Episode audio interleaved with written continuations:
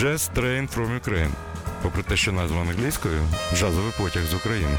І нічого дивного немає в тому, що український джаз на українському раді. Програма Олексія Когана про український джаз кожного понеділка об 11.00 та в подкастах на OFR FM.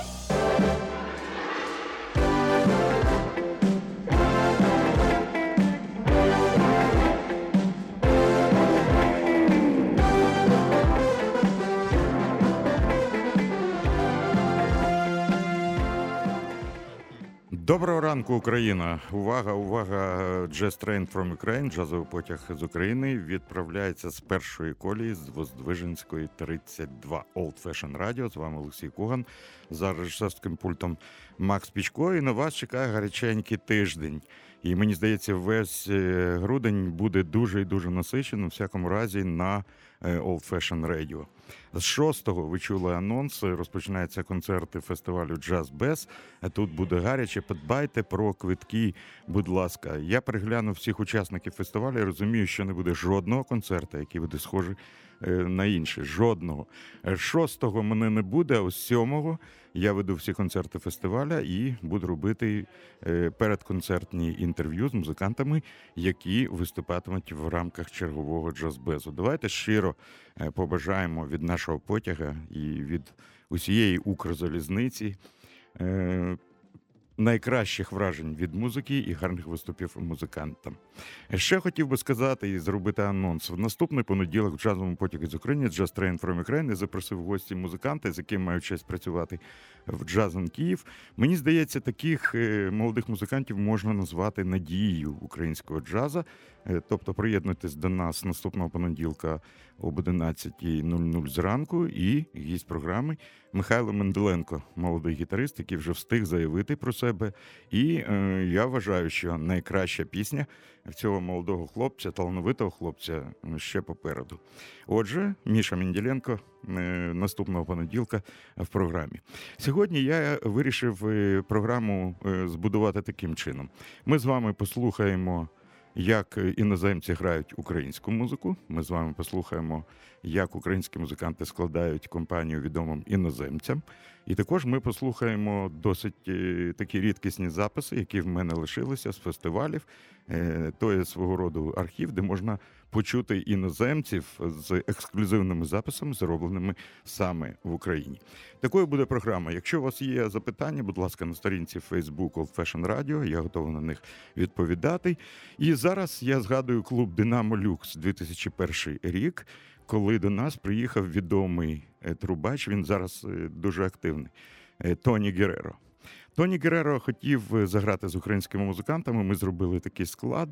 І перед тим як Тоні їхав з Лос-Анджелеса сюди, я надіслав йому багато української музики, щоб він подивився. Мені було дуже приємно, коли Тоні написав: Чувак, я хочу заграти е, п'єсу Ігора Закуса. Я просто шаленів від цієї п'єси, як вона мені подобається. Е, коли Тоні приїхав сюди, і ми готувалися до концерту в Динамо, квитки були всі розпродані вщент, не було е, жодного місця. Я пам'ятаю, як Ігор писав на клаптику нотного паперу тему знаменитої своєї п'єси Dedication присвята. Ігор присвятив цю п'єсу пам'яті свого тата. Я пам'ятаю, як її грав Тоні Гереро. І знаєте, ви навіть Е, почуєте зараз на запису. Спочатку невпевнено грає Тоні, грає невпевнено лише тому, що він бачить нотний текст вперше.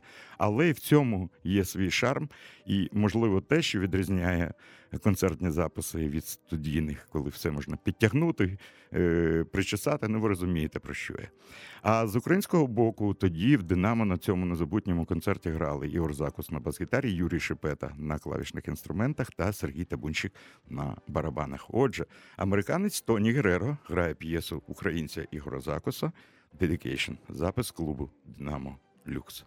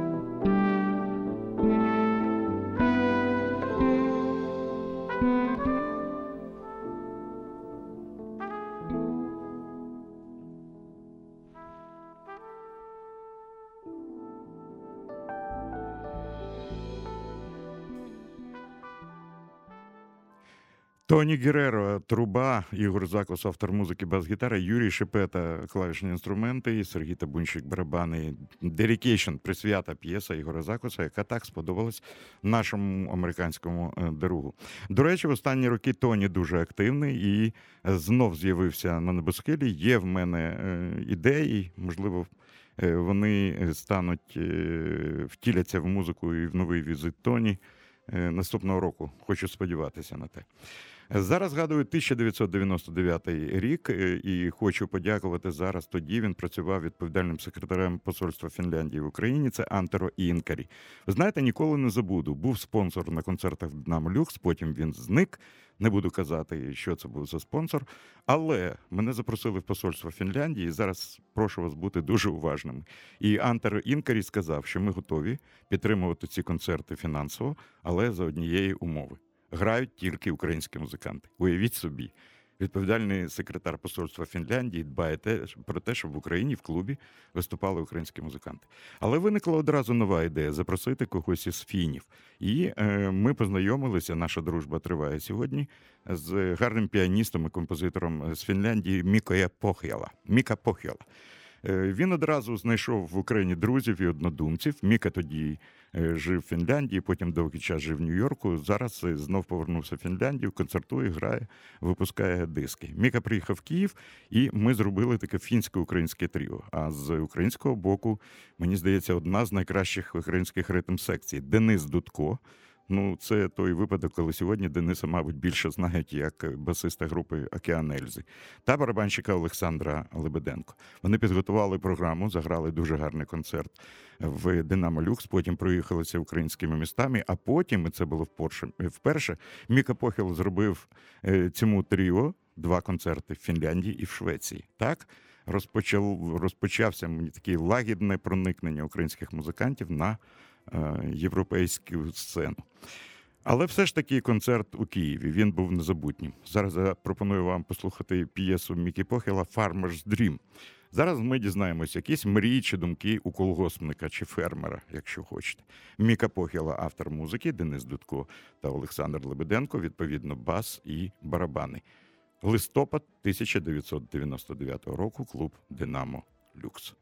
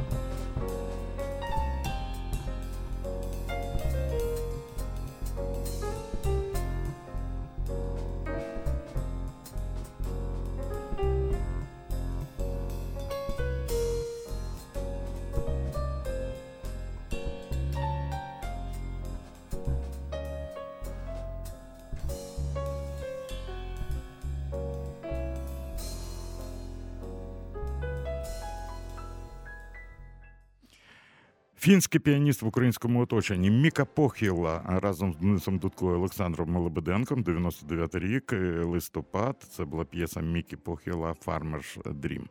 Я продовжую програму. Нагадую, що Just Train from Ukraine. І зараз е, хочу звернутися до виконавців е, бразильської музики і так званого СНДшного простору. Е, були такі люди. Мій друг Андрій Кандаков, мені здається, один з величезних е, фанатів бразильської музики, е, який сам виконує багато програм в бразильському стилі, створює музику в бразильському стилі. До речі, завдяки Андрію я познайомився, щоправда, по телефону з одним зі своїх кумирів Іваном Лінсом. Мені здається, одним з найкращих мелодистів світу, чию музику сьогодні грає, співає, співають по обидва боки Атлантичного океану. Що цікаво. Е, що тоді, під час телефонної розмови, Іван Лінц був щиро здивований. Коли я дізнався, що Андрій е, любить Івана Лінца, я просто взяв всі диски зі своєї колекції Івана, записав Андрію, і Андрій вважав, що це ну, скарб. А коли приїхав в Санкт-Петербург Іван Лінц і відвідав Андрій, він каже: Чувак, а звідки в тебе всі мої альбоми? Е, до речі, тоді в телефонній розмові Іван сказав, що йому дуже подобається музика Андрія. Якби він не знав, що Андрій е, з Дніпропетровська, Андрій народився в Дніпропетровську, зараз е, живе в Санкт-Петербурзі, але часто буває в рідному місці, тому що там його тато. І е, він сказав, що я б навіть не подумав, що цю музику створюють тут.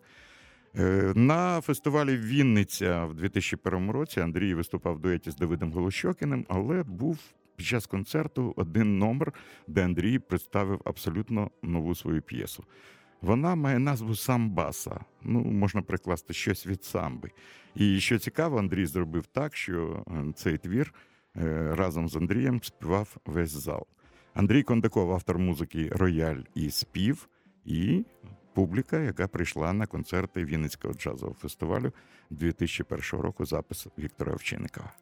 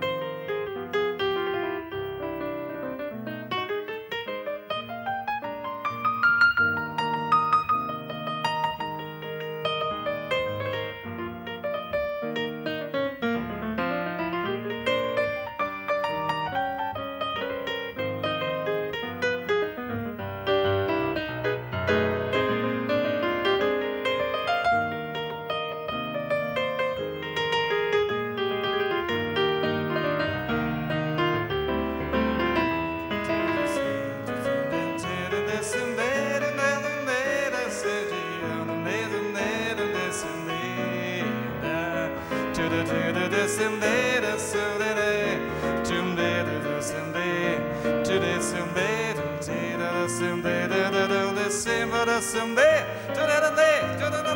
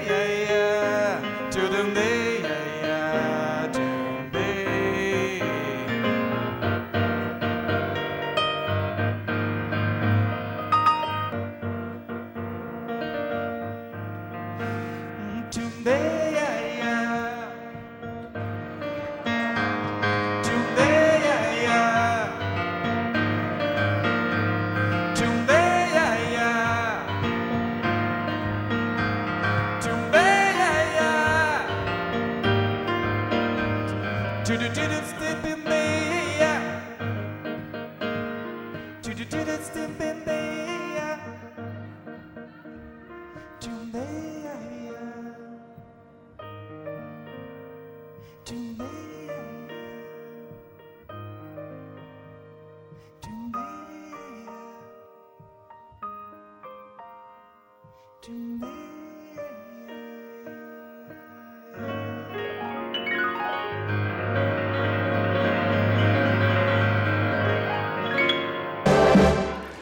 що тут скажеш? Настрій. Настрій, який створив Андрій Кандаков і переніс нас з холодного Києва. Мені здається, там, де тихе небо, тихі зірки, тихі акорди гітари. Навіть на роялі Андрій відтворив настрій самби. І його рояль іноді нагадував гітарний акомпанемент. Дякую всім, хто нам пише. Тамара Бойченка, доброго ранку. І вам, Костя Ігнатюк, доброго ранку, Костя. Дякую, що ви в мене є. Е, Зоя Ілющенка, хай завжди буде джаз. А я вам про що? Руслан Дудка зайшов на джаз, а тут всі свої. Ну, певно, це так. Анатолій Хомитовський до нас приєднався. Олег Маковський, Олешка, здоров'я тобі. Тамара Бойченко, Денис Аміров. Дякую за лекції в Чорноморську. Дякую. Е, це Е, ось Алла Круглова нам щось пише, ще не бачу. А зараз я хочу згадати ще один концерт в бразильському дусі, який відбувся в київському клубі Арена. Е, господи, це було 11 років тому, не віриться, як один день. Коли Андрій Кандуков грав у супроводі е, групи, яку він назвав Бразил All Stars Band.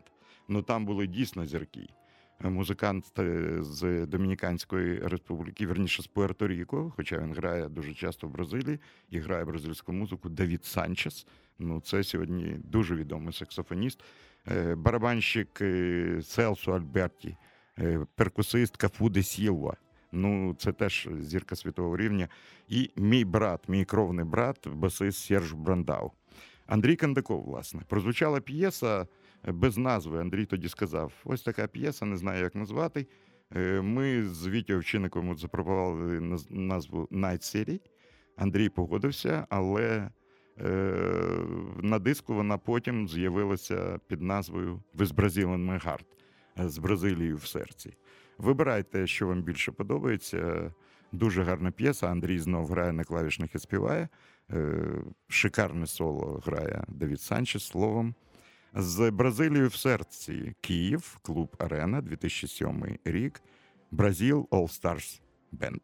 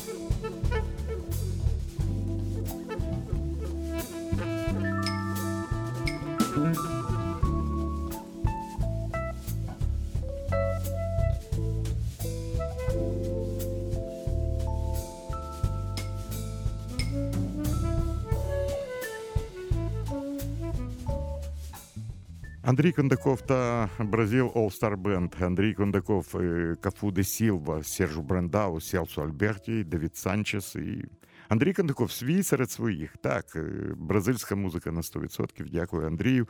Був він в Дніпропетровську кілька днів тому. Так хотів з ним зустрітися. Він повертався через Київ, але не вийшло. Але поговорили. Сподіваюсь, е, колись побачимося тут в Києві. Зараз історичний історичний запис 2005 року, який відбувся в Донецьку під час фестивалю Додж. Тоді ми з Вітією Овчинниковим привезли на фестиваль тріо Діна Брауна, американського гітариста, який в 2005-му ще був у статусі офіційного гітариста Маркуса Міллера. Е, Дін Браун приїхав е, зі Стівеном Логаном, світла йому пам'яті, басист, е, віртуоз і володар ну просто оксамитого бритонального басу та барабанщик Кшиштоф Завадський, лідер знаменитої польської групи Walk Away і не менш відомий промоутер. Тільки Кшиштоф може зробити американським музикантам тур Польщею, скажімо, 20 концертів. Взагалі завжди чекав, хто помре раніше: завадський барабанщик чи менеджер. Але минають роки і вдається Кшисі, так ми називаємо Кшиштофа Завадського. Е, робити і те, і те на 100%. І тоді вперше прозвучала сьогодні навіть одна з візитних карток е, Діна Брауна, його знаменита п'єса «Beat Silver». Причому в тріо це дуже важко. Гітара. Е, там купа ефектів, примочок, бас-гітара і барабани.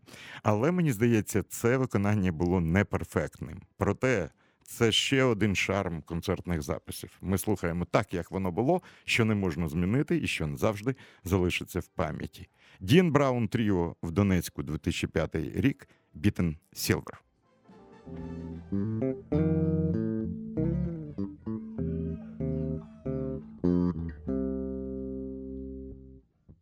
А Вийшла помилка. Ми слухаємо фрагмент того ж концерту, але це п'єса Shaggy Послухайте голос Стіва Логана. Shaggy dog, when will you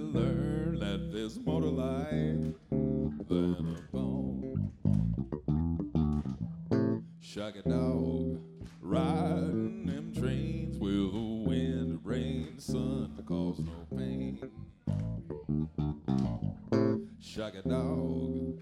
Got to believe things are better now,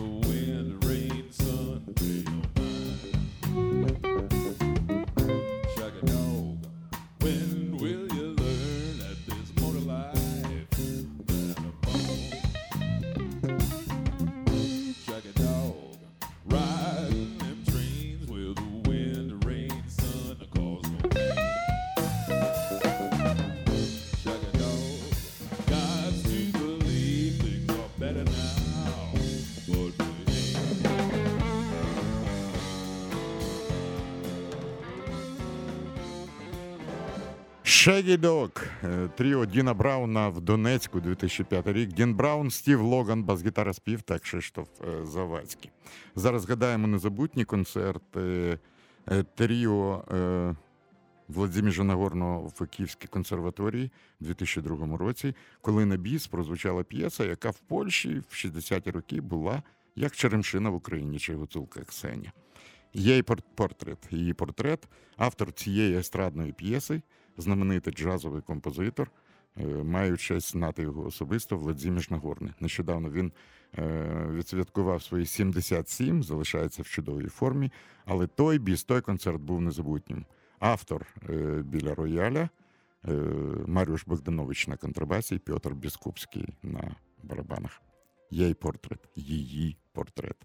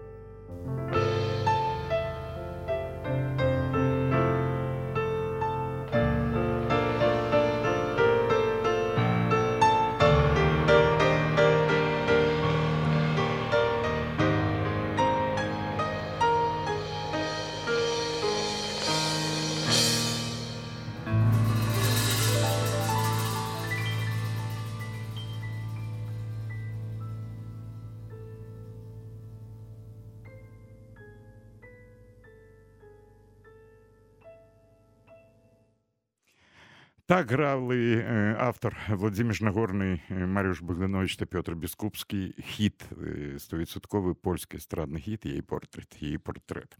Ну що ж, майже все.